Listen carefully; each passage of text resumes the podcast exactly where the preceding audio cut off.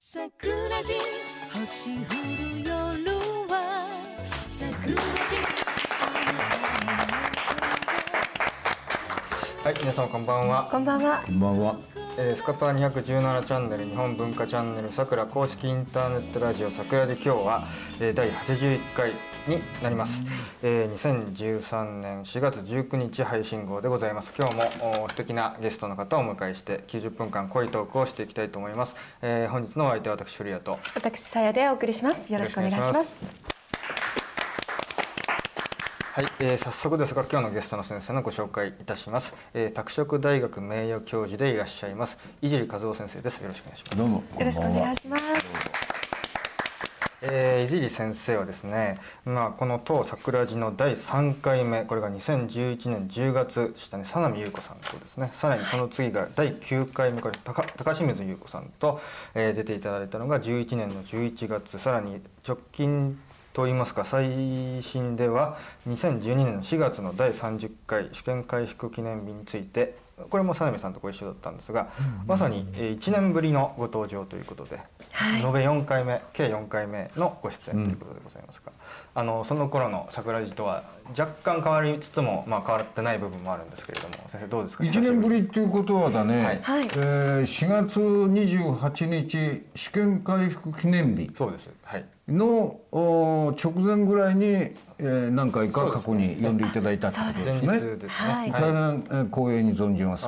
4月28日のことを一言言ってよろしいですか？あどうぞ。はい。はいあの日本はですね、えー昭和で言えば 20, 20年8月15日、はい。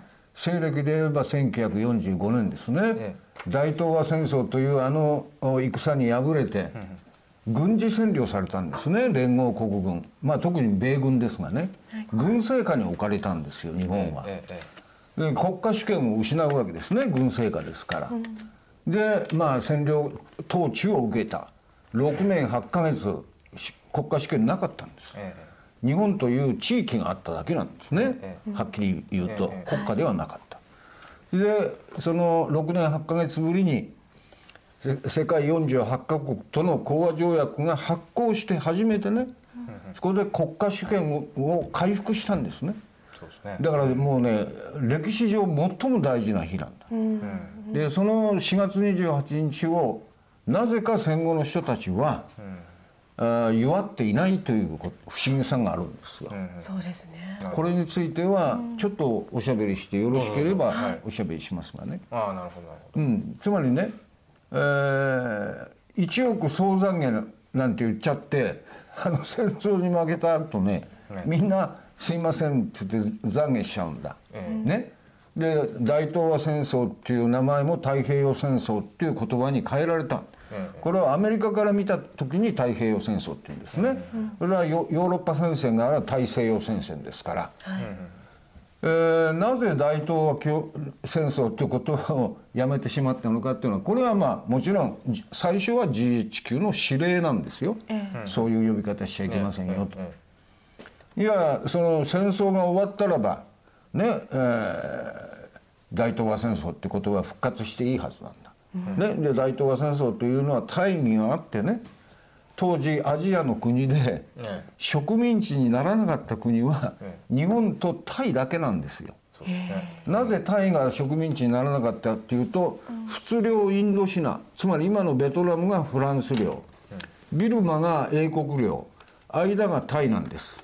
ですからフランスとイギリスの干渉地帯でねどっちかが植民地にしたら直接ぶつかるで干渉地帯としてタイとねがまああの植民地にならなかった、それでまあ日本は日清日露戦争に勝ってね、えー列強に誤したっていう列強っていうのは五大列強国ですね、はい。でそれに仲間入りしたい、ね、それでまあ大東亜共栄圏っていうねアジアの植民地を解放することまで含めたええ。そういう大構世界史的構想を持ってたわけだ。えでその頃だからこそ大東亜戦争っていう名前になったの。ええね。もうちょっといい？なぜね 全然気にしなずね一時間半。ありつまり呼び名はい。はい。故障だよね、はい。故障っていうのはその本質がやっぱり宿ってるわけです。よで日本人は大東亜を共栄圏を作るんだ。まず植民地から解放するんだと。いう大義のもとに大東亜戦争を戦ったんですね。えええところがこの大義はですね 考えてごらんなさいよ。連合国軍というのは全部植民地たくさん持ってる国だよ。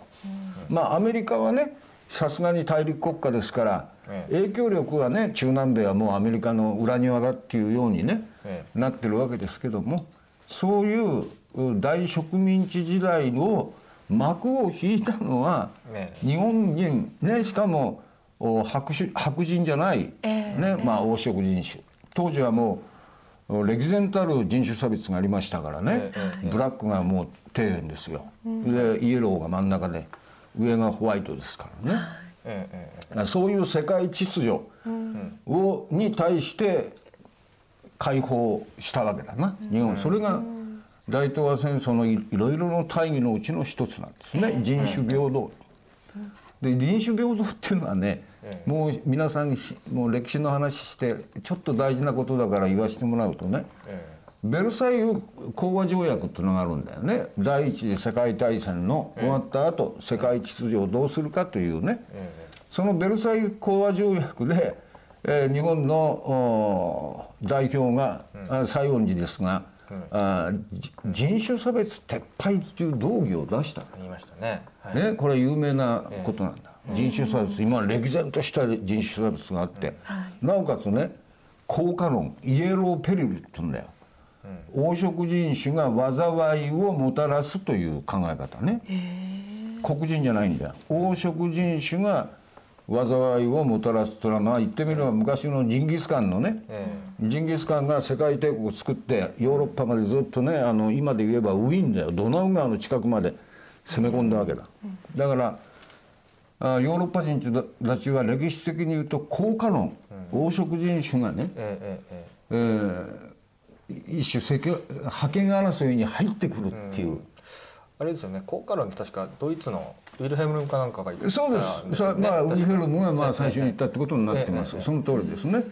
でそのお効果論っていうのが日露戦争の後にえ。ものすごくこの大きくなる水位を上げるんですね。ええ。特にアメリカはね、ものすごい効果論警戒するんです。なぜか。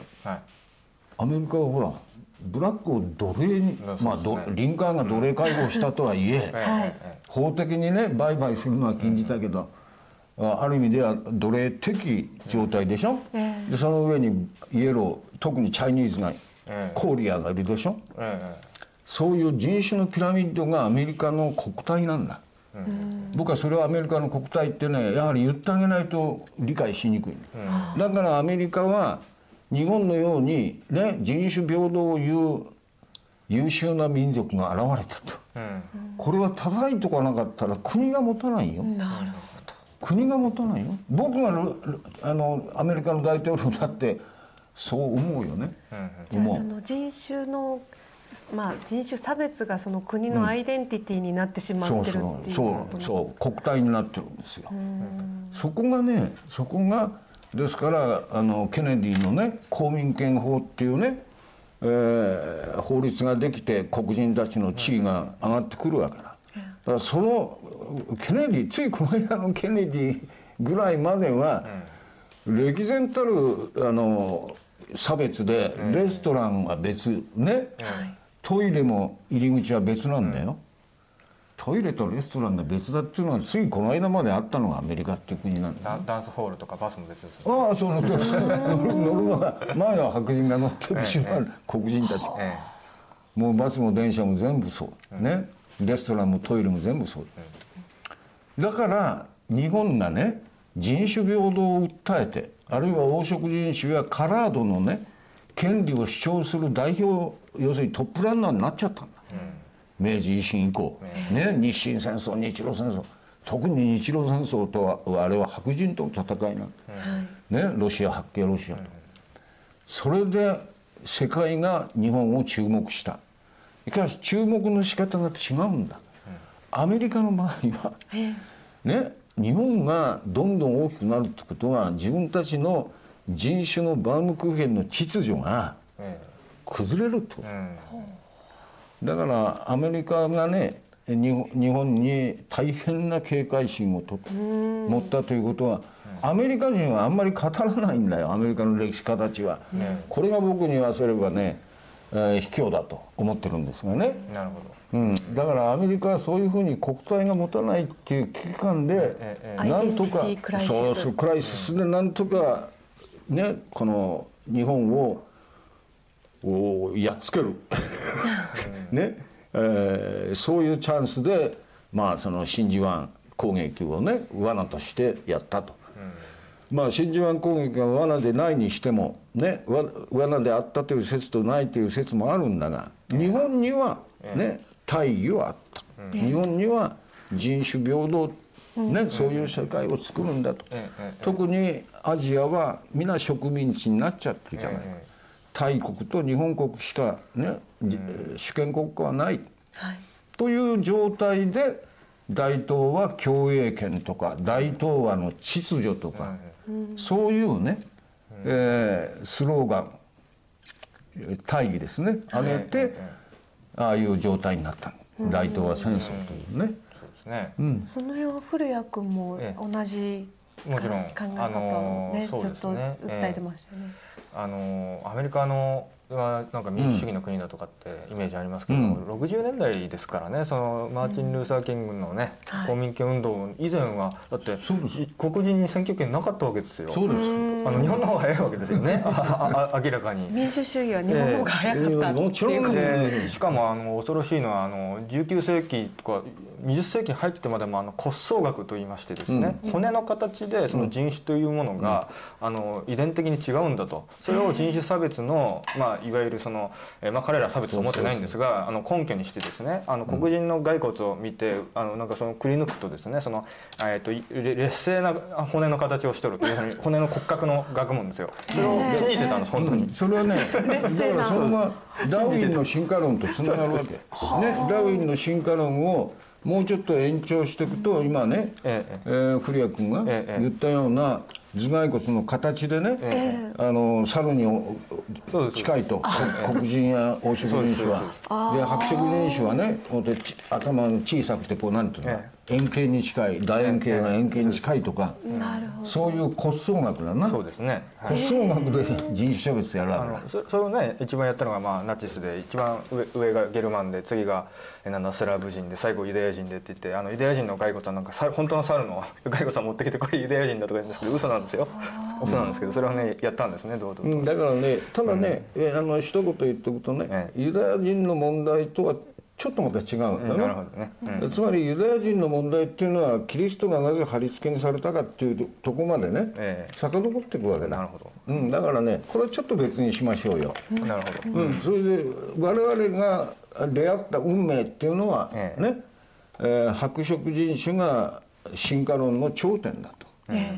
イエローがその次でブラックはもっと下なんだというね、そういう人種差別のね、まあダーウィンの進化論をまあ勝手に政治的にね、ええ理屈をつけたっていうのがね、これが効果論っていう恐ろしい世紀があったんですね。よ。ろしいですよね、しかし日本があれだけね勇敢に戦うことによって、公然たる効果論とか人種差別はなくなったんだよね。そうですね、でまあもちろん今古谷君も言ったように、アメリカにおけるね、ええ。黒人解放はケネディ大統領のね頃まで待たなきゃならなかったと、まあそういう意味ではねあの我々のせ先達だな。つまりあの当時の生きたあるいは明治、えー維新からね、ええ。近代化を始めた先達たちがやっぱり世界を世界の歴史をどう見て、ええ。それにどう対応したかとね。そうですね。まあ一戦いぶり言で言えばね。ねよく戦ったんですよ、うん。これはよく戦ったんですよ。もし日本がいなかったらあ世界秩序はいまだに人種差別的な秩序だったでしょうね、立派なことを大義と言うんですがね、なるほど。そういうことですよね、うんまああのちょっとあのそういう人種の話とかになりましたけれども、ん。えー今日はあれなんですよね。あのそういうまあ人種の話も含めてですけれどもちょっといろいろですね、うん。あのいろんな本のご紹介とかもあるんであそっちの話に移っていきたいんですが、あのすみません。あの唐突で恐縮なんですけど先生のご近況をですねまだおお伺いしてないんです 実は。先生のご近況よろしいでしょうか？はい、はい。何を話したらよろしいのかあ毎週チャンネル桜は月曜日にねそうですね。えー皆さんとお目にかかってる、わけでありますが、はい。あー近況といえばあー東京のおマンションを払ってですねえー山梨のお田舎暮らしといいますか、もうお我が家の周辺は桃桃畑今がもう最高です。桃。あー最高ですね今ね。ピンク色のね桃畑の真ん中に、えー我が家がありましてね。我が家は畑やってませんから 桃畑は作ってませんが広大なお庭がねあるんですよね景観はいつもあの楽しんでおりますね。まあそんなことであそうです。先生のお名前の住所があるんです、山梨。山梨まああなるほどなるほど。地か元に。下いじり上いじりっていうねまあ二つのまああのあるんですが、なるほど。えー桃の産地ですね。えそれから。山梨は桃ぶどうとかあの辺ですよね。えー桃ぶどう柿柿ですね。この三つが一番我が家の周辺は多いですね。あなる。ほど。なるじゃあ、甲州ワインでも飲みながら。そういうことですね。いいワインも桃を鑑作っ賞する。てますよ。なるほ。うん。ほどあそうですか。なるほど。なんかあのおちょっと季節ではないですがなんか楽しみですね。秋になったらね。ねえ、どうぞいらしてください。ありがとうございます。あの、せいやさん、あの、ちょっと遅れましたけど、近況とか、なんか出張とかありますか？今日今日はあのなんかいじり先生にすごく久しぶりにお目にかかれるということですね。ね。すごく楽しみにして、うん。私も月曜日の桜プロジェクトでしばらくあのお世話になってたことがあってもうそれはそれはもう先生のいじり語録をいつも 毎回楽しみにしてもう桜地でもねはい。あのいろいろ面白かったですね。キムチ論とかあ、ね。キムチ面白いですあね。いじり先生のキムチ論あれ？味覚の劣化であまあ味ると。覚あまあどっちかとにかくさやちゃんがあのプロジェクトでやったかもしれない。かもしれないな。味覚の劣化であると。うん、そうあんなね、まあ二度繰り返すことはないよね。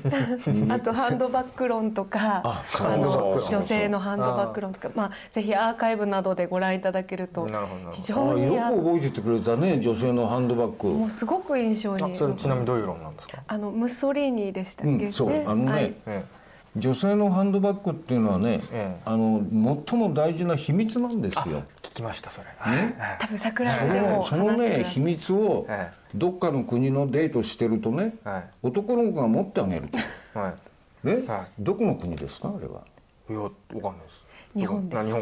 えいや日本と韓国の案が多いあんだよ。韓国もですか？あ日本一時バブルの頃に、も持たせる女性もおなんていうかな、あのつまりこのこのハンドバッグの中には私の大事なものが入ってるんですというね、あのミステリアスっていうか、神秘主義っていうかね、でこれは私の秘密であなたには持ってもらいたくないんだと。そのくらいのやっぱり秘密はねお持ちなさいよと僕は言いたいんだ。あ。なるほど。それを親切向こうでね、男がね、えハンドバッグ持ってあげますなんていうのはね、なんていうかね。配慮が足りないというか。つまり女性の心のなんていうかな。あのまあお言えばまあ秘密なんだよ、つまり秘密であるハンドバッグを持ちたがる男はゲスだ。なるほど。僕らすれば。ドキッとしましたね。素敵。ドキッとします。先生どうですか？あの今日古谷君は眉毛を。なんでそんな話になるんだ。整えいや冒頭ちょっとあのし重厚なお話だったので 眉毛を今日古谷君整えてきたということ整なんですえてきたんじゃながくて、反ってしまったんで、書いたんです。書いたといそう。うどういかがですか、アイブロウで書いたんですよ。うん、剃ってしまうって何？顔を剃るのかそうですね。はい。ひげを剃るんじゃなくて？いや、ひげも剃ります。ひげはいいんだろうけど そげ、うん、それはまあいいやいいやそこは触れないいろいろなおしゃれがあるだろうから秘密は暴かないことに 先生心が広いですね。さすがですね。あとこの間の桜プロジェクトの冒頭に、あの東急東横線が延伸したんですね。あー地下の地下化でしたっけ埼玉の方までつながったっていう大きなニュースでしたねそのニュースをの話をしてた時に先生が、うんあの前田さんがねすごくホットなニュースですねみたいな感じでうん。こう切り出したんですけど、先生が。もうそんなところに、ええ。あのた命命をかけてね写真を撮ったりとかええ。してる男性があわびしいと鉄鉄オタてっちゃん。鉄オタですよね。それ圧倒的に男性が多いんだよねあれ。圧倒的に多いですね。まあ、だからまあ鉄道とかね汽車って動くものに男の子は幼い頃から関心示すからね、はい。その延長でいいんだけども、はい。えね、いわゆる東急東横線が廃線になるとかなんとかじゃなくてたまたま駅がねえ 上の駅が地下に入るだけだろ。ええ。それをねあそこまでねものすごい人だかりなの。えはいはいはい。えで記念車に何のことはないよ東横のあのホーム分かるの？はいはい。何線かあってさ5番か6番ぐらいまであって東横線ってえ。その写真撮ってね。ええそれなんていうの思い出にするとかね。もうちょっとマシな。うん。え？もうちょっとなんか意味がある。ものを大事にししてくれよと僕は言いたいの。なるほどそうねですね。ああのあれってちなみに都市伝説かもしれないですけど、て鉄オタから結構聞いたことがあるんですけど、鉄道オタクってまあいっぱいいるじゃないですか、それって結構 JR 側がチェックしてて、ん。そういう人って結構学生とかも多いから、あの西日本とか東日本 JR に就職する人が、しようとする人が多いらしいんですよ。好きだから、でも事前にチェックしてるしててそういう人は絶対落とせるらしいんですよね。えだってそんなマニアックなやつが来たら要求してくるでしょ。このダイヤはどうだとか。もう好きすぎて。だからそういうやつは絶対取らないようにチェックしてるらしい。っていう伝説を僕は聞いたことあります。鉄オタから。だからね知りませんよ本当かどうか。いやいや動く記者にね関心をどういうふうに示すかでこれ生さんがものすごく現れると思うさやちゃんどう？女性たちでそういう鉄道マニアとかっていうのいらっしゃいるのないです？あんまりないんですけどでも最近は女性もなんかちょっと中性化してるとかうん男性化してるとこがあって。なんか私なんか地元の京京浜急行っていう列車なんですけどもその一番快速特急の一番前に乗るとかなりのスピードが出るんですよあの電車。うん。うん。うん。でなんかアトラクション並みにあそうですか。あこーカーブしてるね。う蒲田うん。大森間とかなんかうん。あ蒲蒲田川崎間とかありえないスピードを出すわけです。もう駅の名前が見えないくらいのスピード。じゃあ140キロとか。今どこ走ってんだろうっていう感じ。うん。うん。だからあのそういう意味で乗ってて楽しいなってことはあるんですけどうん写真はちょっと別に撮りたいなとは思う。なるほど。いちいちホームで次は川崎とか言うじゃないですか。それをいちいち録音してる人いますよねいるかもしれない。いや僕あとよく会いますよ。ゆったりとかしてる人。でそれであれだろ？自分の家のなんかそのえ模型でそれ流すの？あきっとね。あまあ別にこれは別に鉄オタ違反ではないですけど。そうそういいんですけど。いいんだいやいいよいいよ。い やあのね悪いことすることよりもはるかにいい全ことですから。然僕はいいと思いますけどね。うんうん、いいですよ。悪いことするやっぱりねいや動くものにね本能的に反応するのはねあの生まれた時のも男の赤ちゃんと女のね。あもう23歳でもう性差ははっきりしますからね、ええまあですからお男が乗り物にね、えー車や電車やあ飛行機に関心持つのは結構なことですよ。そうですね。だからね男だ男の子の印、まあ、今男の子だよ。大人じゃないよ。青年男子ではなく男子のそうそうだね。先生オリエント急行とか似合いそうですよね。乗りたいですな。雰囲気的に。なるほど。うん、僕はねあの何年に一遍かね、あのヨーロッパに都市取材をするんですがね、っていうのはある雑誌で、えーこの都市と建築っていう自分の写真を載せてエッセイ書く欄がありましてね、やっぱりあの飛行機でね動いちゃうとはい。ダメなんだ。ですよね。やっぱり電車がね。えまあバスもいいね。うんそうですね。電車の位置あるいはバスは乗用車はいタクシー飛ばすよりも高いでしょ、車高はそうですね。ですからねあの建物をあの写真撮ったりするのもいいしね、あの大いに、えーバスと電車は使います。やその通りだと思います、ええ。やはりねあの景観風景を眺めながら旅するっていうね、はい。ねこの良さはやっぱりバスか電車なんだよね、そうですよ。飛行機でね例えば大阪までね飛行機で行っちゃうと、いやとんでもないですよ。うん、それはねまああ忙しい人はそれで、ね。えでもね東海道53次ってこんなもんだったのかと思いながらね ええ。風景見てるとね、うん。結構飽きないもんだ。そうですよね。うん日本っていう国がいかに変化に富んで、ね緑豊かな、ね。清流っていうか、川川の水もね、黄河のように濁っていないし、えそういうね、えー日本の自然条件を再確認できるのがやっぱり汽車の旅の良さだよね。あの東海道新幹線だってあれ飛行機じゃね富士山見えないですけどねちゃんと見えますからね。あの静岡過ぎたりこっちから行ったり。そうですね。あれが見えるのは新幹線とかね特急しかないですからね、古谷君は飛行機が乗れないだ乗れなでけないんですはありません。ああのこ怖いだけですけど。怖くて乗れない。新幹線は開業以来死傷者ゼロですからね。ええ。日本が世界に誇る昔はね、うんゼロ戦の技術をそうね応用して、あゼロ戦というかその戦闘機の技術を応用してるわけですけどね、うん。ええもうね、うん。愛国者であればこれは大阪まではあの新幹線で行かなければならないと私は思いますけど。なるほどね。ええ。だから飛行機は、あ危険だと。危険です、はい。うん、なるほどね。でも歩いてるのも危険なんだよ。人生至る所に危険だな。ええ。確かに、はい。はいあそんな感じですか、あ、あごめんなさい。あと一個。告知があった。はい。あ明日明日の明日ということは？4えー月20日？ですか4月20日に、えー館内で横浜。はい、はい。横浜館内のバーバーバーというところでジャズライブをやってます。ええええ。あの久しぶりに。なんかちょっと大御所のドラマーのええ大隅敏夫さんという方と、えーご一緒しますので、もしお時間ある方は7時半かな？スタート。館内っていうのは桜木町の駅に近いのかじゃないったか？近いです、ねはい。歩いても行けるいやくらい。僕は若い時ずいぶん行ったんですよ。おーそうですか。あのね僕が学生時代にあのちょっとヨットヨットっていうスポーツがあるでしょ？はい。セーリング。はいセーリング、うん、かっこいいですね。セーリングのね、ヨット部にいたもんだからその当時はね今は江ノ島周辺にヨットハーバーがあるけども、あの米軍のキャンプ、はいえー米軍のキャンプは本木のねちょっと手前に PX なんかまだあった時代ですよ。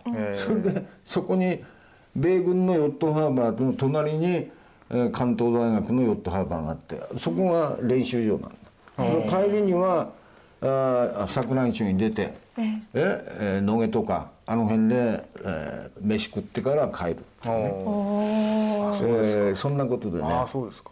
横浜はねあちょっとえー懐かしい、懐かしい青春のいうん一時代を過ごしたところなんですよ。でも。ヨット部っていうことはね、お坊ちゃまですよね。いやいやまあどそんなことはないそんなあると思いますよ。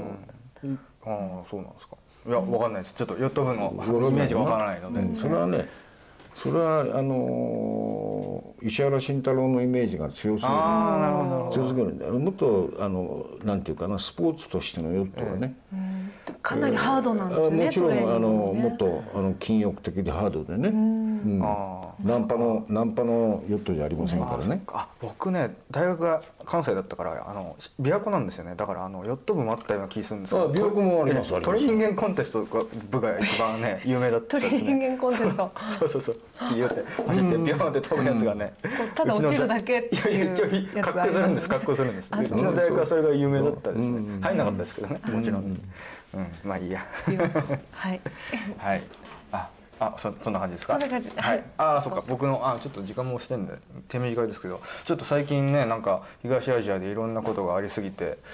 何を話していいのやらと思ったんですけれども僕はイリー先生にもお伺いしたいのは鳥インフルエンザについてですね、あの H7N9、H9N7 どっちでしたっけ、まあ、あの鳥インフルが人人人感染ではないと言われてますけれども、まあ、78人死んでると。で感染者が2 3 0人、まあ、ということはまあ100倍ぐらいいるってことだと思うんですが、先生これどうですかね？深刻な脅威だと私は思うんですけどね。うん、それはただね科学的な知識私、えー不足してますからね、え。何も言えませんが、ええあーやはり、えー日中関係はね、ええまああのいろいろな問題ありますがあのね根本的に僕が言ってるのはね、はい。衛生観念。あ衛生観念が日本人と中国人あるいは日本人と他の国とのこの差はものすごく大きいんだ。あ、え日本っていうのはもう歴史的にね、ええーつまりみ水は清潔な水が流れる川がね、もう濁った川なんてはええ。めったにないわ、はい。清潔な水それから井戸を掘れば本当に素晴らしい、えー飲料水が得られるね、えーそういうね意味で日本は大変良水よろしい水だな、良水に恵まれてかつ衛生観念が非常に発達してそれにまあもちろん西洋のね、衛生学が入ってくるんだけども、えだからあのねな何が違うかっていうとに日本以外の国と衛生関連なんです、ですからぼ私は寿司がね寿司が日本の寿司が世界に随分ねこのなんていうの？あまあ広がってると。広がってるでしょ、え僕はねこれについてはねいや日本人はね、板さんがえ手が綺麗だと、板さんが直にね握っても、あの安心して食べるっていうね、板さんと我々との共通の衛生観念なんだよ。あ確この共通認識がなかったら握りなんてセールしないんだよあー本当ですさて問題は、はい。寿司がそうやって美味しいもんだしね、えーダイエットだとかまあいろいろの低カロリーだとか理由があって世界にあの広がってるでしょ、世界に広がるんだったらお前日本人のあのせ板板前の清潔感をねえとにかく一緒にあのやらなきゃいけない。ところが向こうに行くに従って今度は今はビニールの手袋だろ？うビニールの手袋でね、えーまあいろいろのねえうん。えースタンダードを作るのはまあ勝手だけどね。え本来は板前と僕との信頼関係。お客との。でこの店に関しては俺は信頼してるんだ、あの板さんは清潔好きだと、それでカウンターに座って注文したりするわけだよ、ね？もちろんカウンター以外で食べてもいいんだが。ええ。つまりその相互の信頼関係、ええ衛生に関する、それが寿司文化の本質なんだよ、でそのね本質的な清潔感をねない民族や文化が、えね寿司がダイエットだからっつってね、あのブームになるのに対して、えー一言お全世界の 寿司関係者に申し上げるよ。絶対日本と同じね、え潔癖なまでの衛生観念を身につけてから寿司って言葉をね、口にし、えー口の中に入れるのも食食すのもそこからだよ。えなるほど。だから我々はねええ。寿司って聞いたらねとにかく本当に清潔になれことなの？なるほどな。ね、まああそういう意味ではねえまあ例えばパリとパリなんか行ってもね寿司の看板あんだよ。でさ最近はほとんどが韓国人だろ、多くは。らしいですね。韓国人が 日本人を語って寿司やってるみたいなもんですよ。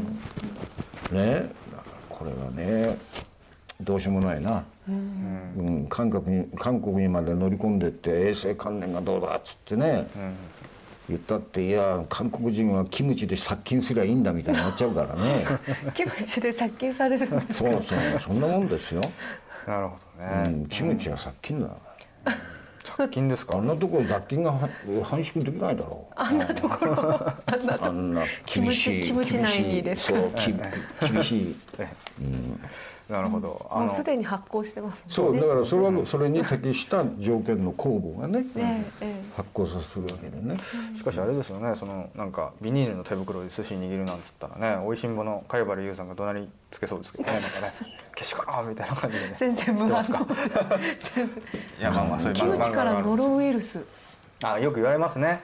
そういう病原性なんか感染菌みたいなのがね、まあ韓国の。温床ですもんね。きいろんな菌のね、そうだね。まあそうですね。まあまあ地続きですからね、その朝鮮半島もね、いろんなところとあの衛星で見たらよくわかるじゃないですか。あの日本の周りの近海というのは青い海なんですけど、向こうはなんか偏西風のせいなのか 排水のせいなのかわかんないですけど、Google Earth で見るとあの上海の港とかですね、航海が真っ黄色っていうかね。うん。そうだよあねの真っ黄色なんですよ。あれた多分なんか微生物が繁殖してるのか、うんそんな感じまあそういうことでしょうね。だと思うんですよね。まあそれと生活排水とかもあるんでしょうけど。生活排水韓国の周りねもそうですね、ん。日本の周りは割とそんなことないんですよ、うん。衛星でね見たら分かるんですよな宇宙規模の話なんですね、うん。だから日本列島っていうのはそのそれほどに清潔だっていうことだよね。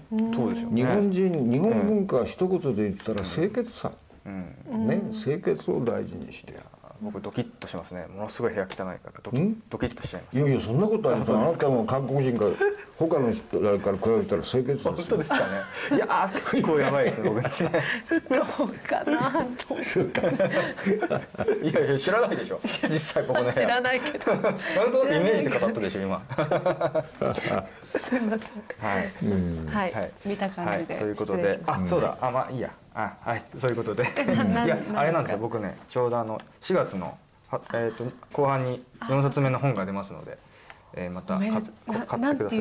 あの総合社さんっていうところからですね、うん。ネット右翼の逆襲という本が出ます。うん。でこれは真面目な評論本ですよ。本当おに。ーぜひ先生にも検本しますので、まあぜひ詳細は後日ということで。では皆さんお楽しみにとはいいうか、あの今ね在特会とか話題ですけれどもそういうことについてまあ非常に深く深くかな、うん。まあ、考察したような本になります。なるほど、はい、はい。ということですね。はい、じゃああの なんかですね進行の都合でいちいち手順踏んで申し訳ないんですが先生あの拓殖大学の日本文化研究所から発売されて、うん。あ発売というか発がうん。発行されているということですね。あのこの、えー新日本学というこの、まあ5本というのがあると思うんですけどちょっとこの一冊ですね。ちょっとご紹介これはまあ機関誌ですね、はい。年4回出る雑誌ですけどね、えー話してよろしいんですか、はい。僕はねここであのお第五帝とその時代というね第五帝というちょっと待ってくださいね、えー、第五次の第五っていうね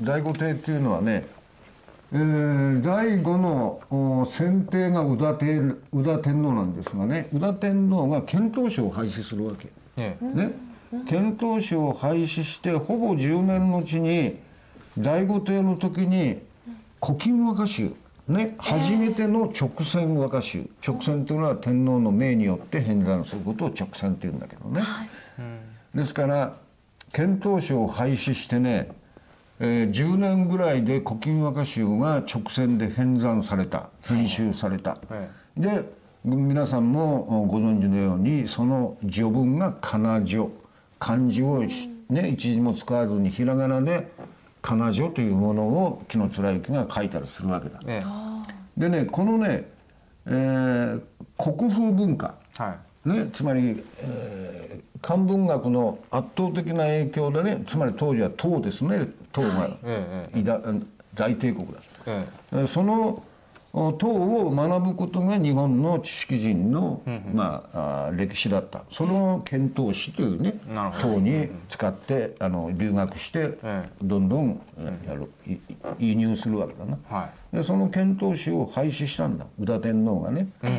それでえ文化的独立を宣言したと同じだ。分かりやすくな言うと。るほどなるほど。とそのほぼ10年後にえね最初のえー直線つまり天皇の命によって和歌集が編纂されるわけ、ね、その前にはもちろん万葉集というのがあるがこれは直線ではない、大友やかもちっていうね、はい。大大詩人が自分で作ったアンソロジーですからね、そういうことでねいやつまりね私つくづく思うのはたった10年です。ね、10年遣唐使廃止って言ってから10年後にね古今和歌集のようなしかも仮名序仮名だけで序文を書く仮名序のようなものがね編纂されて、はい。ここで国風文化が確立するんだ、なるほど。うん、信濃信濃のね影響から国風文化が独立する教科書に出てきますね国風文化。そう。えだからねそのわずか10年なんだよ。え。10年ってすごいです諸ね君。わずか10年でそういう大転換をするんだよ。すごいですね。ね、だから政治家といやね、はい。まあ、あ当時で言えば天皇並びにそのね、えーきまあ、貴族ということは公家たちだな、えーそういう政治的なあ文化的な指導者がいや我々はね、えー、カラフル文化唐の文化から独立しようと、ね国風文化を大事にしようと言い出したら10年でね古今和歌集が編纂できるん。だ。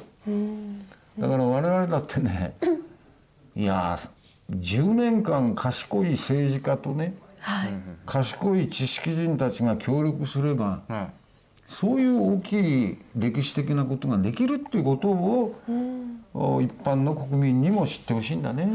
うん、そのぐらいねだからで逆に言えば政治家の決断っていうものがそのくらい大きいんだよと。ね、大きな昔のその何でもうん唐ね唐の国の真似をすることが文化のうん尺度っていうか基準だったのが完全に変わるわけだね。ええーそれでまあどあの和歌を編纂すると同時にね、土地政策だな、ええ。土地の所有に関するね改革もするんだ、でそういう土地改革などを見てると日本人がいかに平等、平等っていう言い方はいかにもフランス革命の後みたいなものかもしれないが、比較的格差のね、格差の大きいえーあのユーラシア大陸に対して日本は格差の小さい、比較的平等なそういう社会を作ろうと、え天皇を中心に動くんだよね、うん。だからね日本の天皇っていうのはね階級ピラミッドの頂点じゃないんですよ、絶対にない。あのユーラシア日本以外はみんな大体頂点なんですよ。ピラミッドの頂点に王様がいると、えね。に日本はそうじゃない。僕に言わせるとまあ言ってみればまあ円盤型あ社会の中心が天皇が現れるかとして。でで僕はそれを円盤型社会って言ってるんだけどね。ピラミッド社会に対してね円盤型社会。どうもね皆さんもねあの日本社会をねピラミッドで説明するよりも円盤で説そうですね。あのピラミッドで説明するのは、まあ、どうしてもその階級闘争みたいな感じのねそうね。えー歴史観が入ってますよね。そうそうそうそうあのま今おっしゃった先生の遣唐使廃止についてもそのあのこれまでのマルクス主義的な考えではその中国というのがずっと先進国で日本がずっとそれを真似してきたというんですが、まあその、えー新新自由主義主観的な方々がまあここ20年ぐらいで出てきて、それのあの遣唐使の廃止っていうのはその中華の日本が体制から離脱して一個の独立したね文明圏になったことの転換点だったというふうにまあ今多分そっちの方が今だからもだからそういうことになればい。わゆる市場原理主義というアメリカ帝国からええ独立すりゃいいわけですそれも10年の間にでき10年あれば。ることだ、うん10年あればね、日本ほらこの格差がどんどん拡大してたねここ20年ぐらい、はい。ねしかも IT 革命とかね新しい産業が起こると必ずこれは拡大するんだよ。ね、ええええだからここれねあアメリカニズムでやってたら極大化するばかりなんだ。ええ。だから国風日本人っていうのはもともとね極端な格差を拒否している文化。なんだそうですね。じゃあなんでだっていうとまず天皇を挙げなきゃいけないね。で天皇は決して豊かな頂点じゃない。やな、はい。京都御所をご覧になれば分かるように、ねむしろ質素なる権威だね。質素なる権威、えーそれが我々の国柄なんだ。そうすると、あまりね極端な格差社会作るのはやめようよと、みんながねそれぞれところを得て、ところを得てっていうのは仕事を得て、えね、生きる場所を得て、それで平和に過ごそうよと。それぞれがそのところを得てっていうのは、あの明治天皇の五箇条の御正門にも出てくるんだよね。やっぱり日本のね あの天皇はいつも国民各位がそれぞれそのところを得てさやちゃんはいい歌を歌って人を感動させてください、そういうふうにしてい生きてほしいとこれは歴代の天皇があ思い念じてることだと僕は思いますよ。えなるほど。うん。うん、そうですよね。あのやっぱり日本の社会構造がこうまあ割とね欧米なんかよりもかなり格差まだまだね小さいと低いう相当低いというのはやっぱりそれをあの結果としてそうなったんではなくてやっぱりそそういうふうにみんなが思ってるからそういうふうに社会構造がなっていそったこにねえ天皇のご存在をねええ。ちょっとダブらしてみるとえええ面白い。ああなるほど。それで私ねいいでいい？ほどどうぞどうぞ。あのね最近ね最近金ってね思ってることをエッセイにしたんです。それはね御所の塀京都御所にへ御所ってあるでしょ？ああもう僕近くに住んでましたから、ええあそう、え京都御所の塀っていうエッセイを僕書いたんです。えうんうんうん私は、えー中学の修学旅行もね、高校の修学旅行も、まあ、山梨の中学高校ですから、ええあー京都奈良まあ大阪城ぐらいなんですね。でね中学高校の時っていうのはね京都御所に行ったらね、あまあ大阪城に行ったらまあ立派な築城だな石垣、大きい石垣があって、えで大阪城はあと京都御所行ったんだ、だから京都御所っていうのはね、え今の京都御所の塀は戦後高くしました、ね、私どもが中学高校時代っていうのはまだあ日本が主権回復したばかりのところですから、もっと塀が低かったんです、で僕が中学高校のね特に中学生の僕は、あ京都御所がこんなにね、低い塀で、えこれほどに侵されやすい塀が1,000年京都に平安遷としている。その通りなるですよ。ほど。このね犯されそうで犯しがたいというところに僕は気が付いた。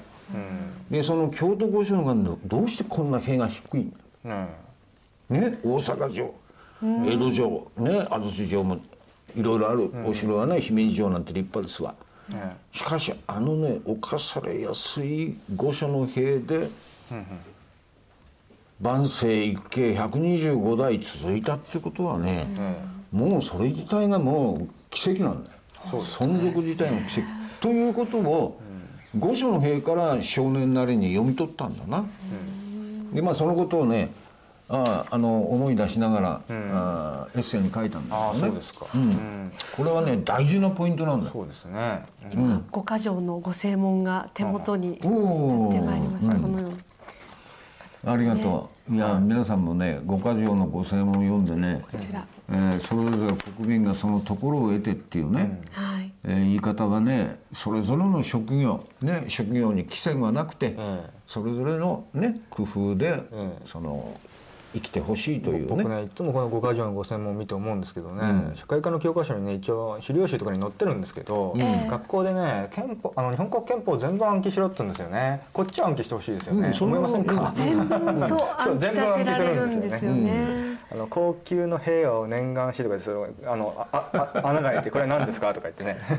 そう幹部一都庶民に至るまでおのおのその志を遂げ、ん。人心をして馬ざらしめんことを要す、うんこれがご専門なんです立ね。派なあれだよね。しかし非常に国国民をそれぞれのね。慈しんでおられるね言葉ですよね。うん、あこれ後ろに現代語訳が幸福追求権なんてそんなの書いてなくてもうんなくてもここでちゃんと表現されてるね表現されてますよね。そうですね。あのそこでね先生のちょっとこのご本とちょっとあのに入ダブるような話にしたいんですけど、あの先生今信長のね安土城とおっしゃいましたけど、あのまあ本能寺も含めてですけれども、あれってものすごく堅牢な壁に囲まれてたわけじゃないですか。うん、まあというね。説があると思うんですけど、どうまあなんですか？ねいやアルス城はね、えあーそれほど堅牢じゃありません。それほど堅牢ではない。うん堅牢じゃない、ただ瞬間で高いんだ。ああ、ねアルス城の石段っていうのはねものすごいた、あの要するにあの、えうき急なんですよ。でまあそこの安土城の,、まあ、あの天守閣のあったとこから眺めると琵琶湖やね周辺がまあ、あー一望できる、ええええあんな狭いところにね、えまああの信長はね、えええーし城を築いたっていうところにね、僕は信長の猜疑心の強さとか、うですね。えーとにかく登ってくるのに急峻なんだから急峻だよな。ええーで一番上なんていうのはねそんな広いスペースないんだよ。つまり山の一番上なんだから、あええあええなるほど。そういうところにね天守閣築いてね、うん、あの金と朱色と朱はい。朱だな。赤の朱と金箔を貼ったとかね。その uh, 美意識もまあ僕はちょっとね日本人っていうよりもチャイニーズだと思うぐらいのね。あるいはまあバテレンの影響とかね。いろいろなことがあるでしょうあの時代ですから。でもねえーそういう信長のまあいわばあー美意識ええ。あるいは生き方。ええ。ーそういうものとおをおどう考えるか、んなるほど。ね、それでね あの本題に言うと、え信長はね、ええ。ー上洛して以来、ねええあの京都に、はい。えー攻め上って以来ね、ええこれまあ天正元年に上洛するんですが、はいはい。はいその時以来ね時の天皇は扇町天皇って言うんですがね、扇町天皇にね退位を迫ってるんですよ。いやあの朝廷を潰すとは言ってないんだ、え要するに退位しして扇町天皇ね、ええ次の皇太子に譲れと。で皇太子は自分の信長の、まあ、京都屋敷に住まわしてるんですよ。えね。ええつまり意のままになるまだ幼い、これを天皇に即位させるというこういうね、えことを要求してるんです、でその要求していることを一番よく知ってるのは明智光秀なの、なぜならば信長が上洛して以来朝廷と信長の間の連絡将校みたいなねあの、役割を光秀が。にあの信長自身が朝廷に配列するの嫌なんだよ。頭下げなきゃいけないしい。ろいろの儀式があるでしょ。えで信長のような野蛮人はねあのつまりそういうマナーなんだつまりマナーっていうのは人間のそれぞれの距離感やね、上下関係も含めてマナーっていうのは成立してる当時のね、それが嫌なんだよ。だから全部光秀にやらせるあだから光秀は信長の本心がどこにあるか全部知ってるわけだ。それで10年経った天正10年についに立つわけだ。で本能寺で信長を倒す。ね、ところが今私が言ったようなことのお文書は坂本城っていうねあの光秀のお城は徹底的に破壊されたんです、もう石石ころ一つないぐらいまで破壊されたんですね、つまりもしもそういう信長のね朝廷に対する、まあ侮辱だな、言ってみれば、それが文書に明らかになると大変ですからね、秀吉ね信長の子分の秀吉だって徹底的にやりますよ。ですから、坂本城も跡形ない。なるほど。本能寺の変の本能寺も跡形ない、他のところに本能寺と同じ名前の寺ありますがね、ええええ事件の起こった本能寺は今マンションですよ。よね。まあそんなことでね、ええ。ー徹底的につまり歴史から抹殺されたのが本能寺事件なんだ。えああなるほど。でその理由は何だっていうと、そこへ入っていくとえ。朝廷と武門つまり信長のえ対立関係が明瞭になる。これは非常に日本のね国柄、国体にとってはね、ええ。大変なあの異例な時代なんだ。そうそんなね、不遜極まりないね、信長のような男が日本史で登場するっていうのはまあ同郷以来だろうね。そうですよね。あの日本三大役人って道教と,、えー、と何でしたっけ？永遠の道教と,、えー、とあの人足利尊氏、うんでしたっけ？もう一人なんかちょっと忘れましたけどなんかそれよりもっとですよもっね。とだね。多分高氏なんかいい方だまだ、うん、もっともっとあれだね。どっちのタイプですか？何がですか？信長と秀吉。あ光プ？秀。光秀。いや僕はだからあの信長って言った時の一般的なイメージはまあその中世に現れたねすごく近代的な考え方のえヒーローだみたいな感じでやっぱりゲームとかねドラマとかにもなるじゃないですか。ファンがすごく多いですよね。でさっき先生が未熟もあの猜疑心とおっしゃったんですけども、よくねドラマの時です信長の最後を描く時に本能寺あるじゃないですか、結構こう塀をピャーって簡単に乗り越えてこうバーンとかって火火矢とか撃つらしいんですけどあれ本能寺の現今の本能寺京都、もっと跡地今おっしゃったマンションになってます、そこをちゃんと発掘して調査したらあのあんなもんじゃなくてものすごいあの重厚なね城だったらしいんですよ。本能寺って拠点砦だったらしいんですよ、要するになんかおかしいでしょ？あんな手少ない人数で泊まってるの、なんか信長ってみんな信用してたのかなと思思うじゃないですか、ええ違くてものすごく猜疑心が強かったから本能寺の時も、まあ、やられちゃったけど本能寺っていうのはあのお寺というよりもちょっと要塞みたいな感じだったらしいんですよ。本当は発掘すると。だからそこにもね鉄頭鉄尾彼の猜疑心っていうか、うん信用しないことをね、まあ表してると思うんですそう猜疑心っていう言葉もね大事なキーワードだろうと思うけどね、え。あのね、桁日本人の感覚では考えられないね、えね。えー例えばあ浅井長政の首取った後えね、正門だ。三大役人だ。うんあの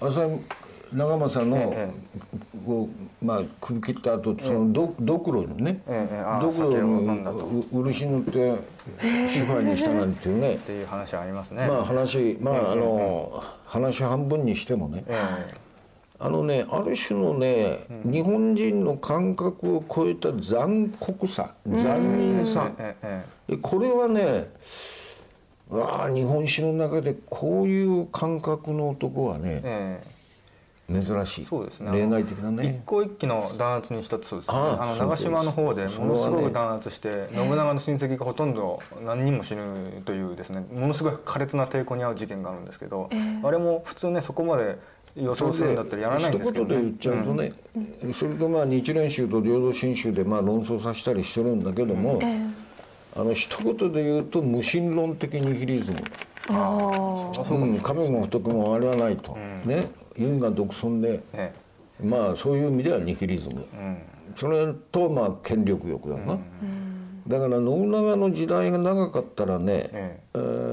ー天皇朝廷も危ういしね。あそれはそうかも。そうまあ、まあ仮に朝廷がまあなんとか生き延びたにしてもね、やはり日本人のこのお歴史以来こう培ってきたね、ある種の柔軟であ和を重んずる、ね、聖徳太子の17条憲法的な和のあ時代は消えただろうね。だからあの本能寺で信長をね明智が撃ってくれたおかげでね、ね日本がいやいや本当ですよ。日本に戻ったんですよ。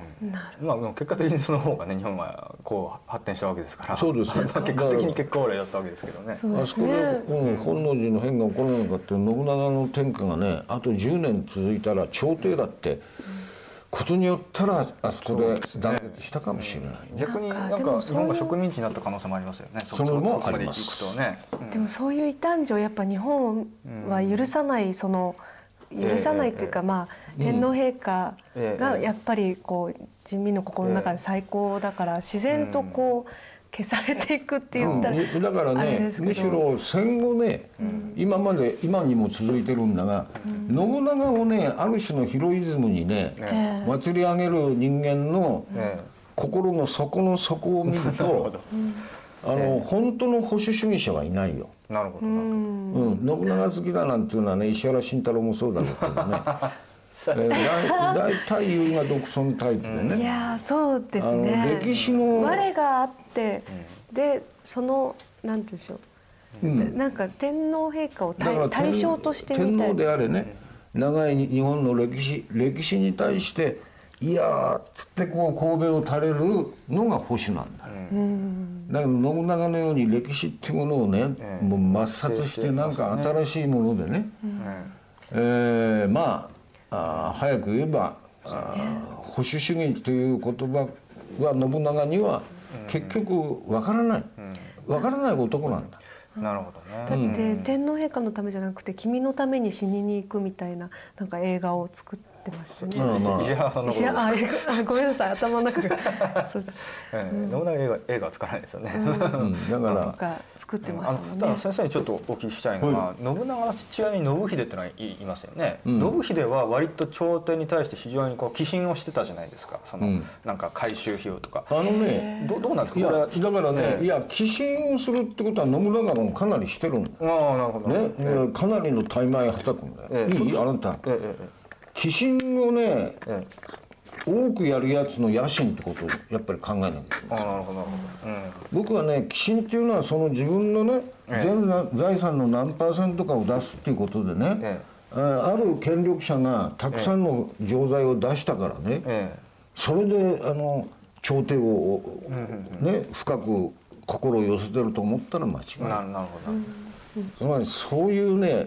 あの尺度じゃないんだ、ん。つまり予想外の金出すってことは野心があるから、というふうにも読める、ええ僕はなんかその信秀が割とこうあのーかなり尾張が富裕国でしたから、うん。朝廷に寄進していってそのなんか父親のに対するコンプレックスかなんかがあってその距離を取ったのかなというふうにも考えたんですけれども。何を？あの要するに、距距離を取る？えー朝廷との関係ですね。その、そういう旧体依然とした日本のそういうなんか そういう制度に対して、まあ、彼はち父親コンプレックスまあ一説には彼の死の時にだか塩を投げたという話もありねますけど。旧体依然という言葉をねえええいきなり使うのはどうしてなんだ？旧体依然だってことは彼にとってはね、ええ彼にとっては。いいことうんいいことなんでね。のかなというふうに思ったんですよ。だから何でもね、ええ。世の中変えればいいっていう思い込みがね、ん。戦後の保守の中にもいるだろう、名前あえて言わないけど西にも東にも、ね？ねなんかぶっ壊せとかさ、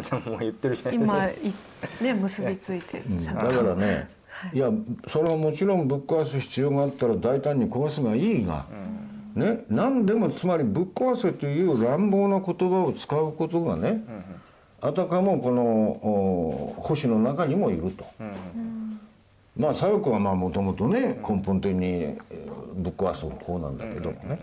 保守と言いながらねいやちゃんと国体を日本の国柄を明らかにするためにここはぶっ壊せという話ならいい、うん。それは保守の本質だろうね、だから保守っていうのは何も守ることだけが保守じゃない、つまり国体この日本の国柄日本の素晴らしい歴史を明らかにするためにはこの辺を叩こうという戦略ならね、いいんだけども。なるほどまあその辺がね、あのですから戦後の保守のね、えー語り口っていうのはね、ええーちょっと国史つまり日本という我が国の歴史をね、大事にしながら何を守るんだと。何を拒否するのかと。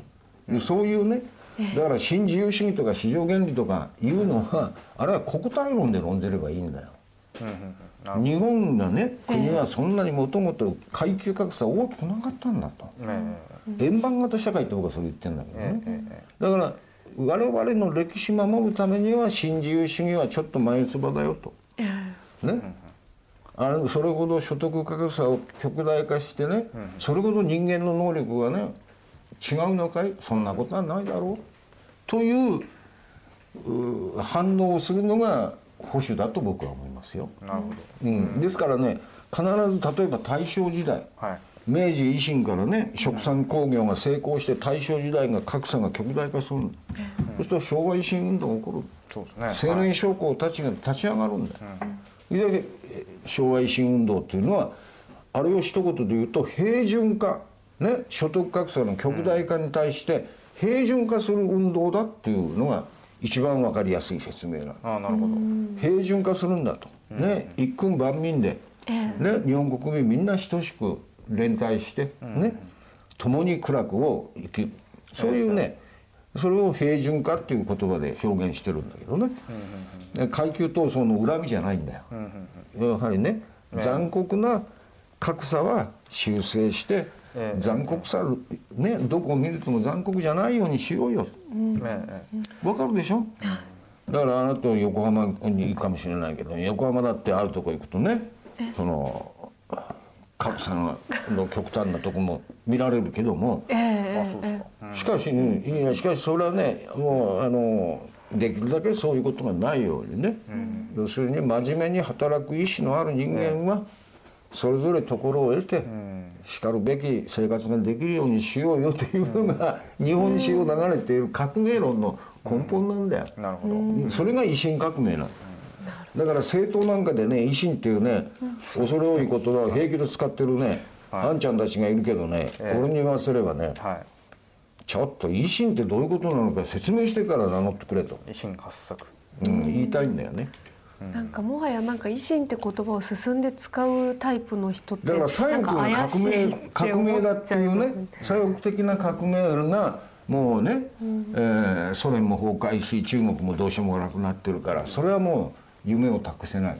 うんなるほど。そうすると明治維新昭和維新運動があったじゃないかと、じゃあ日本的な改革をやろうじゃない、そこまでいいんだよ。ネーミングもいいんだよ、え。いいんだけどもじゃあその日本の戦後のね、えー戦後に足りなかった何をどう変えるんだっていうね、具体論をえもうちょっと出してくれると維新っていうことが生きてくるんだよ、それはもう一言で言ってば日本の国柄っていうものを再確認して、ええ。国柄のいいとこを伸ばそうよ、っていうのが維新なの。あのまあそれは非常にあの興味深いなと思ったんですけど、ただ戦後の例えばまあ割とこうまあ70年代とか80年代ぐらいに生まれた、まあ我々のよりまあ含めての世代ですけども、やっぱりこう徹底的にですね、まあ、国体という考え方がやっぱり貫骨脱退されてるなと思うんですね。やっぱりそのえー社会の教科書の中でやっぱりまず象徴天皇制とか言ってですね、そのシシステムなんだと、これは社会構造のシステムに過ぎない、まあ性性の性を使ってですね、これ非常にですねなんかこう国体を考えるということそのものをこう思考からね除去するような、えーまあ非常にこうマルクス主義的なですね、考え方、まあ憲法にそれ書いてるわけですからね、そうなんですけれども、これまあ危ういなと思います。それはもうと思うんですけど自主憲法。どうですかね、憲法を改正しなきゃいけませんよ、そうですね、それはその通りです。ただね、ええ。あの象徴天皇っていう言い方ね、えでこれはね使う方人によってえものすごく違うんだよ、例えば、象徴に過ぎないんだよっていうえななるほど、ね。ええ過ぎないんだよっていう使い方と、えいや象徴ってことはもうなんかこの世を超えている、うんなるほどね、そういうものなんだよというね2つのベクトルあるわけ、えで多くの人たちは単なる象徴に過ぎないというのが戦後の象徴ということの使い方の多くはだよ、えええええうん、でもね象徴っていう言葉はね例えばまああの詩人あのポエムの方ではね、サンボリズムってそれは大変高度なね、高度な知的な構想をサンボリズム詩詩人たちは考える、理想をね、えだから象徴って言葉に罪があるんじゃないんだよ。そうですね。うんその使い方にね、非常に、えー深みのない使い方を戦後はしちゃってる、で象徴天皇だと言ってるにですからそ象徴天皇に過ぎないというふうに含んじゃう。ね、でそうじゃないんだ、もう象徴っていうものをものすごい高みにね高みにもう極限まで高みに考えられるものとしてね、象徴っていう言葉を使うなら、これは僕はあの日本のね、天皇をお語る言葉としてはいいと思います。で使い方ですね。使い方。うん。うん。まあでも天皇制とかですね。まあそういうまあ文脈で捉えるうんまあだから方が多いですね。つまり制度、ええ制度だよね、えええだから制度を超える超越するっていうね、うん。うん。それが日本史なんだよ。はい。ろいろな幕府がねもう入れ替わる。ねね、え。ーしかしそうやって室町時代があったり桃山があったり江戸時代があったり、だけど不動の、不動の定点があるっていうね、えーですからじじ仮に自民党内閣がある時ある時民主党内閣になったりね政党政治で離合集散あるかもしれない、しかし超越的に天皇をいただく国柄であると。なるほど。例えばであごめんなさい。いいいですか、あの先生ちょっとお聞きしたいんですけどあの国体がこうなんていうかこう一番こうこうなんか体現されたっていうかその日本史の中でうん。そういう時代っていつなんでしょうかね、それちょっと興味深くないですか？あえて言うならばまあ戦後は論外としても、えこれは難しい質問だね。えつまり江戸の270年ええ。もお朝廷と、お朝幕平存なんていう言葉はあるけどね、えはい。うんやはり実権をお幕府が握っておったええええということは紛れもないことだね。戦国乱世も危うい時代だね。うん。ねうですね、まあ室町はね、あの足利幕府がえむしろおこの貴族まあ今で言うには貴族古典的には公家社会のえ文化をお学びつつね、うん。あのやったと。え。お平安時代はまああー藤原一門がはい。実権を握ったと、ね。だからねあのつまり実権天皇が実権を握るっていうのは剣武の中興みたいなね、ある危機の中でえはい。醍醐天皇がね、はいはいえーそういうふうにあの要するに神聖だ。天皇が自ら政治にあの携わることを天皇神聖ね親しく祭り事って書くのな、これは天皇神聖っていうのはね、えあの理想イマジネーションとしては大変いいんだが、それは危機の時に、はいそうですね。えー現れる、はいはい。ですからあー天皇神聖が現れなくてもいいように、うんうんうん。ね、えー国民がえあー統治して、うんね、それで天皇を祭りごとのね、ええ。権威として、だからあの横文字使えばプリーストキングってよく言うわね、最主王だよ。だから僕は最主王っていうのもねもう一つ説明すれば、まあキリスト教におけるローマ法王朝。えはい。ローマ法王ぐらいのうんことをイメージしてもよろしいんじゃないかと、僕は思ってます。なんか先生、なんか皮肉なことなんですけど、なんかあの民主党政権だった時に震災が起きうんて、そうね。であの時ほど天皇陛下うん、を身近に感じたことってなかったような気がしてね。でなんかあの時もう本当に政府とか、あのまあお上は全然ダメって、まあねあの頑張ってくださった方もいっぱいいるんだと思うんですけど、まあ国民から見たらもう本当に頼りなくて、もうどうにもならない状況だったけどあの時天皇陛下がああいうビデオで発せられた言葉で本当になんか心が安らいだんですよね。だからなんか本当に皮肉だけどお上がダメな時に初めて、そのつながりを感じられるっていうだからでお上がちゃんとやっててくれれば、せ政府がちゃんとやってる時は、逆に私たちはそん、そなんて言うんでしょう。心の根底にはあっても、表面上こう天皇陛下のことを口にして語る必要もないくらい一体化してるそうですね、うん、それそれでいいと思いますよ。ですから、あ国会開会の時もね、天皇陛下が開会するわけですよね国会を。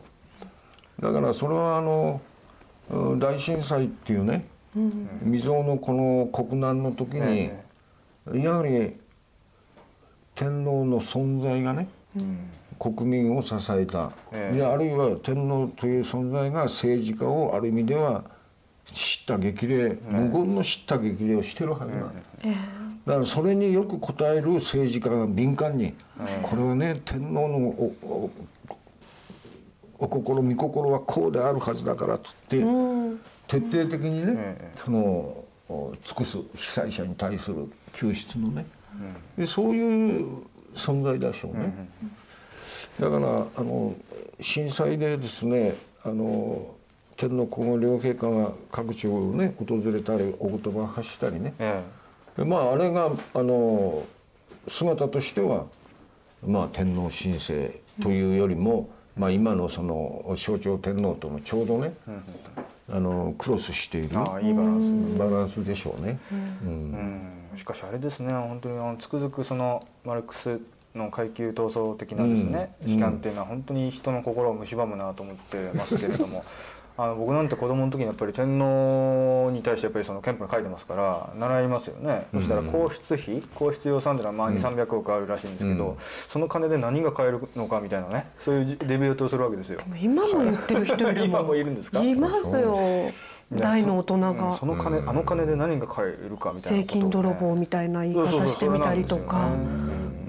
頭がおかしい、うん、ひどい話ですよねいやまあだからお金に換算するっていうこと自体がね、うん、僕は本意じゃないけども、えー、もしね天皇という存在がこの日本という国になかったら、うん、治安維持その他のために、えー、ね皇室経費の何百万円ものがな、うん、統治費用がかかるっていうことを試算した人もいるんだよ。えー、うん、それはねあ天皇があいらっしゃってこの国が安定していることはね、うん、もう貨幣に換算したらそれは天文学的な価値なんですよ。そうですね、うん。まあそまあそんなことは言いたくないけどね、うん仮にそういうことを言うとしたらね。でその日本という国の永続性と安定性だよ、うん、いい？永続して安定するってことはどの国も願いつつ実現しない最大のテーマなんだよ、ね、しかも日本の場合は一つの民族が一つの言語で、はい、同じ天皇万世一系の天皇を頂いて永続してるなんてね、世界に例がない。だから僕は世界中が日本を嫉妬しているというぐらいに考えた方がいいんだ。でその嫉妬に耐える。ね、で嫉妬に負けてだねついついね、えー、天皇制反対みたいなことを言うやつも出てくるかもしれないが、こんな巡られたね世界史ないですよ世界に、例がない。つまり空間的にも世界史に例がない。時間的2,000年の歴史を振り返っても例がない。というぐらいに我々は恵まれてるんだそれが先生のおっしゃって行幸。いやその通りよく言ってくださいました。行幸っていうことはね、うん、つまり行幸っていうのは自分の努力以外の何か素晴らしい運にね恵まれたような時は、ああ行幸だっていうふうに言うんだよ、うん、努力だけじゃないんだ、ね。ユーラシア大陸からね海を隔てて日本列島があって、ね、その国にあその島国にほぼ一つの民族が住み、一つの言語にやがてねしかも一つの言語がもう万葉集古今和歌集のように国民が天皇からだよ、もう普通の農民までが和歌を読み、ね、江戸時代になったら俳句を読み、こんな文化レベルの高いね、これね僕いいいいですか？いや僕はフランスのね。パリのね、はい。あの大学院大学で日本学講義した時に、まずね、和歌万葉集、ね、古今集新古今、ね、和歌の歴史をちょっと概略話して、はい。日本人はみんね少々読み書きのできる人はみんな詩人なんだと。和歌を読むんだよ。これはねヨーロッパ人たちから見るとねえ驚くべきことなの。つまりヨーロッパ人の中でね詩を読むっていう習慣ないんですか？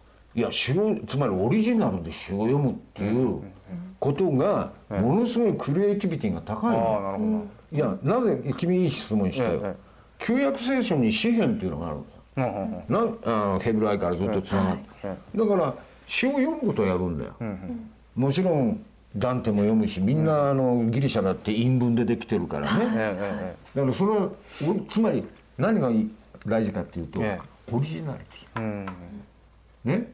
古典を繰り返し暗唱して読む。これはもうヨーロッパだって優秀なやつはみんなそれやってますよ、えええね、あの遺産を継承する。それも大事な。の、ところが日本人は遺産を継承するだけじゃなくて自分のクリエイティビティだよ、ね。創性をねバカという、ね、31文字で表現する、本当にみんな詩人なんだっていうと身近なところからなんか自然の四季折々のね風景を描いてそこになんかわからないけどヨーロッパの人しかもオリジナルリティがあるわけだよ、ね、神様が必ず出てきちゃうから向こうの詩、まあ表面に出さなくても必ずこう裏に、ねそれもあるわね。キリスト教がそれもある。入ってたり。だからね結局うそういうオリジナリティえ別の言い方すると、えー個性、それぞれのね人格の、ええそれが和歌っていうことで表現するんだよと。それが1,000万人も歌人が日本にはいるんだよと、あるいはもっと多いかもしれないよ、えそう言っただけでえフランスの大学院の生徒だってエリートですよ。え？えグランゼコールのね、えエリートたちがもうびっくりするわけ、おい日本ってそんなにすごいのか、というわけで質問攻めに遭うんだが、俺が面白いんだ。もうあらゆる質問がもうパシッと返事をするようにね、えー優秀な学生たちとね、えー本気の勝負をやった私の大大変嬉しい記憶だけどね、うん、それは何年前くらいですか？まだ僕が日本経済新聞にいた最後拓大食大学に移るちょっと前ぐらいだね。えなるほどなるほど。うん。なフランスはまあよくね人権の国だとか言いますけれども、あのまあ今えー、何でしょうルルペンの国民戦線とか出てきてこう非常にこう移民のね問題がすごく民が大問題ですね。ええなってきて多分そういうなんか共通のお感性っていうのがもうちょっと作れないんじゃないでしょうかね。どうなんでしょう。だからね、いや結局ね僕もまあ数年に一度ぐらいはヨーロッパ行ってますがね、ええまあロンドンもパリもそうですよ。ええうんうん。ああ植民地帝国主義のツケを今払わされてるなと。だってカラードたちは大体 旧植民地のやつたちが宗主国に留学してくるわけ。ええそうでそれに対して拒否できない歴史的ないろいろな事情があるわけ。だからパリパリもそうだしね、えーロンドンのトラファルガー広場なんか行くともう人種のるつぼだな。ああ大英帝国の月今払ってる。なるほどフランスもねあの北アフリカ植民地にしてるのがダーッと入ってきてるんだよそうこうしてるうちにね言葉もあの本当に自分の母国語で喋る人もね少なくなって、こう血がね混ざって混ざって、まあですから結局は国語をいかにね、例えばフランスなんかとフランあのアカデミー・フランセーズっていうのが何年に1回かはフランス語を大事にせいというあれ出すわけで諮問語をね、うん、あ答申語を出すわけだ。それで外来語をできるだけ少なくしようとかね。日本ではカタカナ表記をちゃんと翻訳してね、日本語にして書きなさいよってことだよな。まあそういう結局言語を守る、ね、言語の正当を守るっていうことがものすごく大事なことになってる。その日本だってですよ。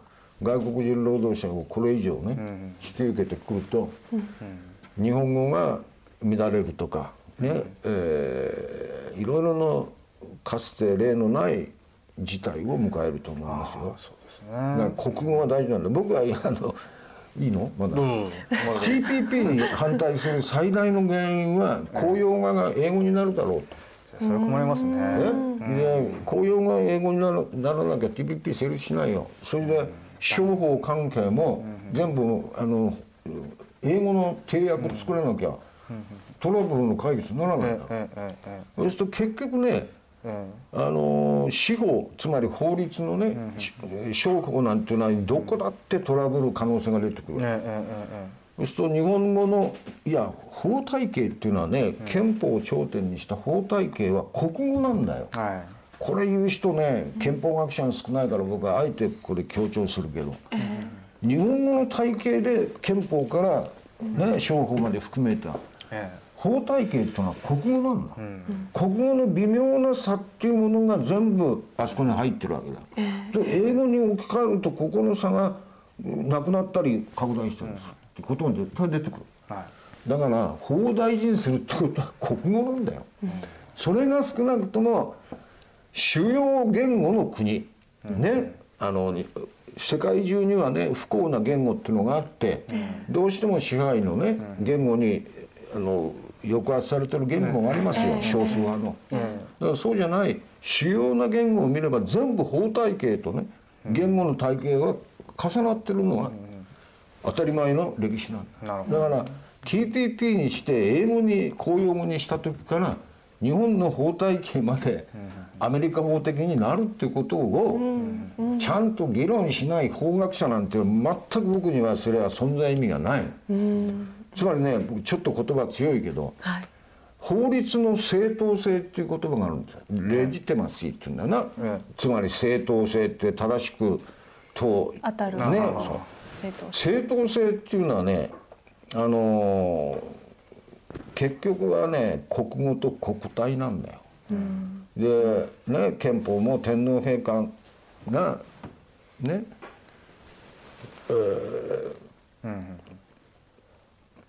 玉印を押されることによって発行するわけでね、つまりねあの国語っていうものと法律っていうことをねもっとちゃんと真剣に考えないと、TPP でねいや世界に日本語を広げようよって言うんだったら「おおやってみろよ」って言いたくなるが、もうあらかじめね英語の上に膝屈してはい。はいね、えー法律も日本的なるさまざまなことも英語にみんな置き換えようと、小学生から英語の勉強しようよと。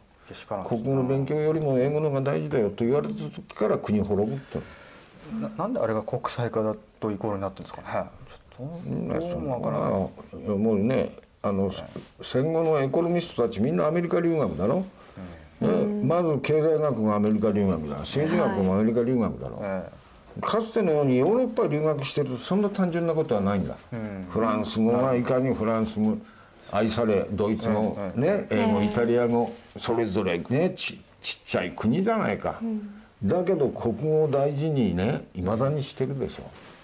でそういうところに留学すればいいけど あのアメリカに留学するとね英語がね世界共通語だっていうような気持ちになって。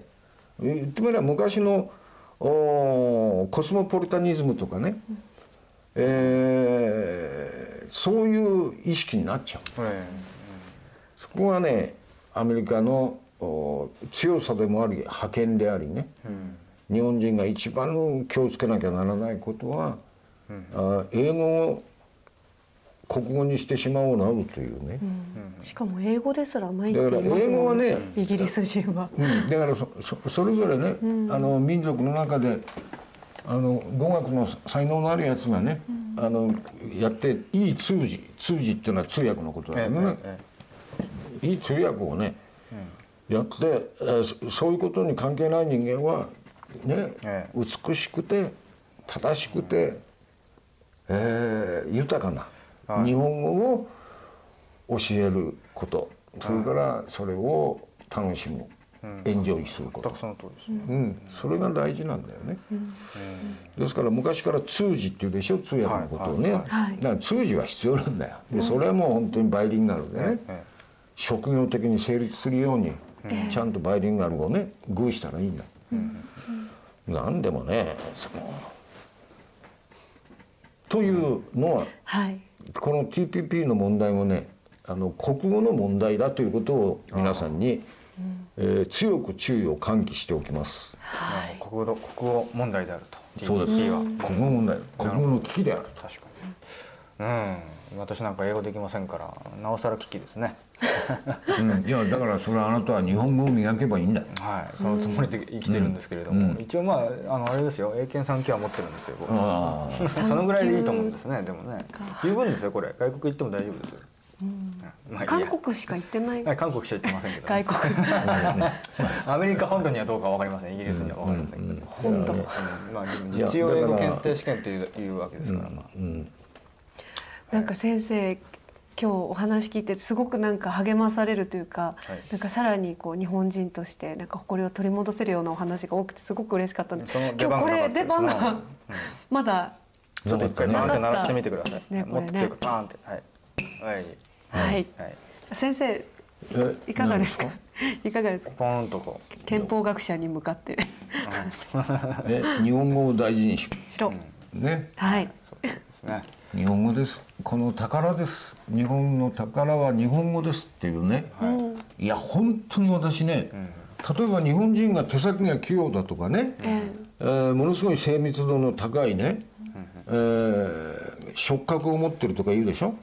で僕はねそれだって言語構造とつながってんだ。だって五七五七一三十一文字でだよ、はい。万葉集以来だよ、え全く真似しないでだよ、それぞれも工夫してだよ、え何何千万か多くのね、和歌を読んできた民族なんだ、でそういう民族だから感覚が鋭敏でね微差、ね少しの差をね、ちゃんと識別する能力が発達するんだ、それは言語の方から来てるの。あ、なるほど。うん、だからね、この日本語が英語になったらねアメリカ人ぐらい大雑把になっちゃう日本人が、そこもありますね。大雑把でラフでさ、えそうなら結局は力の強いやつが親分になるみたいな話になっちゃう、心の機微がものすごく減っちゃうんでしょうね。恋愛の仕方だって変わっちゃうよ、うん、アメリカ式恋愛。そう。だからねやっぱり国語っ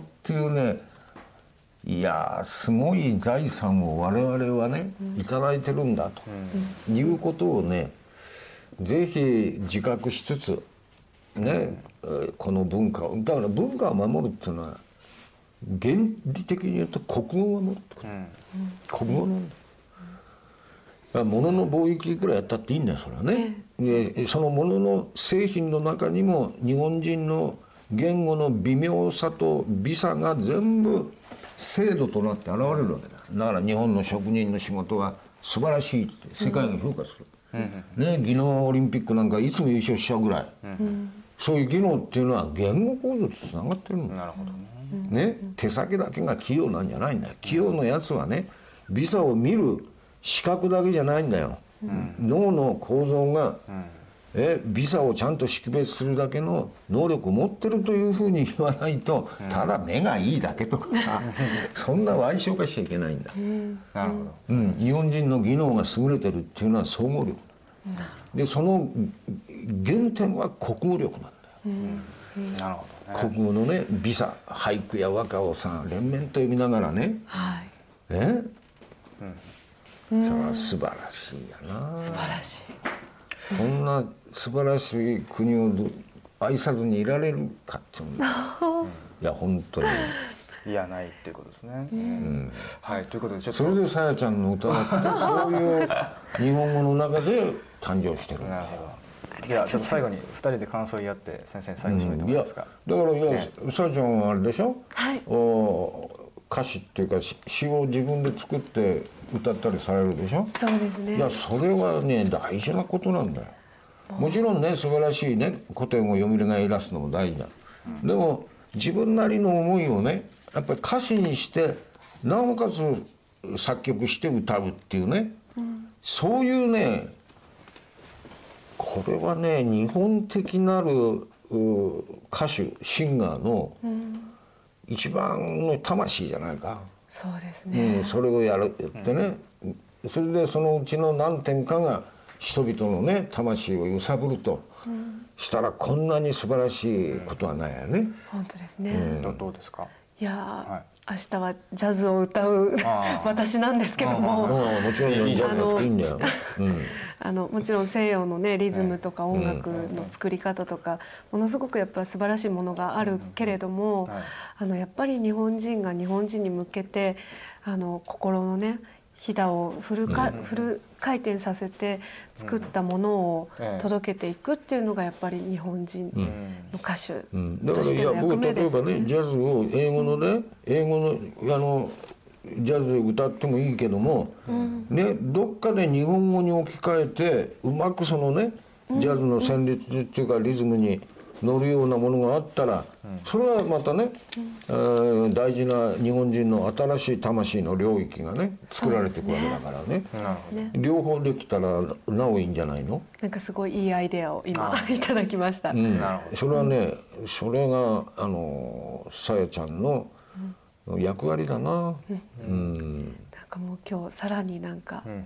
なんか先生のお話聞いてると本当になんか心の深いところがなんか震えるといはいう感覚ありますよそうねで。すね。ううんん。なんかせ先生の言葉の力なんでしょうね。うんまあおしゃべりししすぎだけどね いやいやいや先生先生今日番組あのなんかゲストなん。うん、おお優しい感じが常になんか包まれますよね。なんかね。僕あでも古谷君信長タイプだからえちょっと ちょっとまずいかもしれないですね。うんちょっと革新派というか、うん革新なんかそんな気配を感じたな今日。日。そうか。まあねせっかくここに明智光秀がねそれからまあ信長がね本能寺で撃たれたから日本の国体はね誤示されたんだっていうね、えーことを書きた書いた本なんですよね。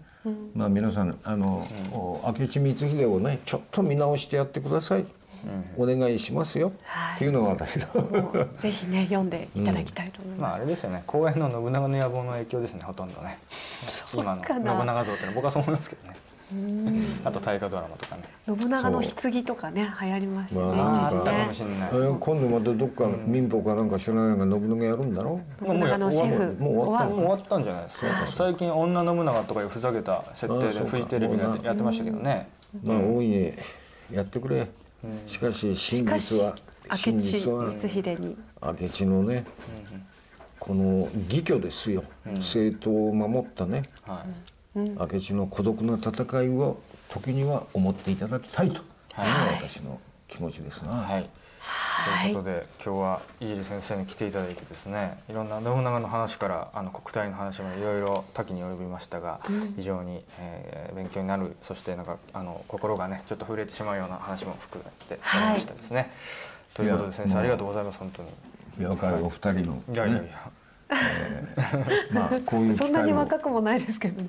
いやこういう機さやさんは会ちょっともうあれですけど僕だけは20代ですいやから。同い年です。あ失礼しました。はい。いやいやもう年なんてねと早く取った方がいいんだちょっと先生、若さを誇るなんていうね愚かしいことはないぞ若さを誇って何になるんだそうですよね。な？本当にそうですよね。だからもう女性もね私も女性にも申し上げたい3040のね女性の色気っていうのはねもう20代10代にはないんだから。そのぐらいね、はい。やはり成熟した美しさっていうのはね磨けば磨くほど出てくる。どうぞ女性の皆さん年取ることを転がってはいけませんよ。勇気をもらいました。うんいや本当ですよ。命ある限りはい。やっぱり色気はあるんです出し続けていきたいですはいね。頑張って頑張ってください。はい。はい、と ということで今日はですね拓殖大学名誉教授のえー井尻和あー和夫先生に、えー来ていただいて国体あるいはあーいろんな歴史の話信長等々の話もしていただきましたということで来週はあー佐藤守閣下あー元航空自衛隊南西航空混成団司令で空将の、えー佐藤守閣下に来ていただきますということで今日は先生ありがとうございました。ありがとうございました。こ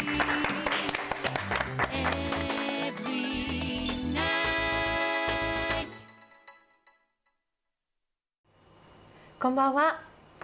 えーいつも番組をご覧いただきありがとうございます。えー今回はチャンネル桜のキャスター陣の似顔絵付きサイン色紙のプレゼントキャンペーンのお知らせです。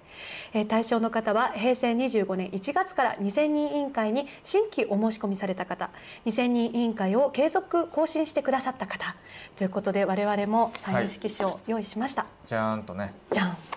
はい2枚書きました。私は常在戦場と書いてますけれどもぜひ、古谷君のはいらないなんて寂しいこと言わないでもらってやってください。2枚ありますので、はい、はい、ちょっと蛇みたいにニョロニョロっとなってますね。はい、さやさんのははい。顔が入ってますね。似顔似顔絵です。はい。顔と似顔絵？顔と似顔絵。文字みたいなね、はい、一生懸命ということでね、はい、はい、ご用意しましたんで、ねはい、え該当の方は別途担当からメールか電話でご連絡いたしますので、それまでお待ちくださいということで、はい、い。つもね2000人委員会の方応援していただきまして本当にありがとうございます、皆さんのおかげでございます、はい、今後ともよろしくお願いいたします。よろしくお願いします。ありがとうございます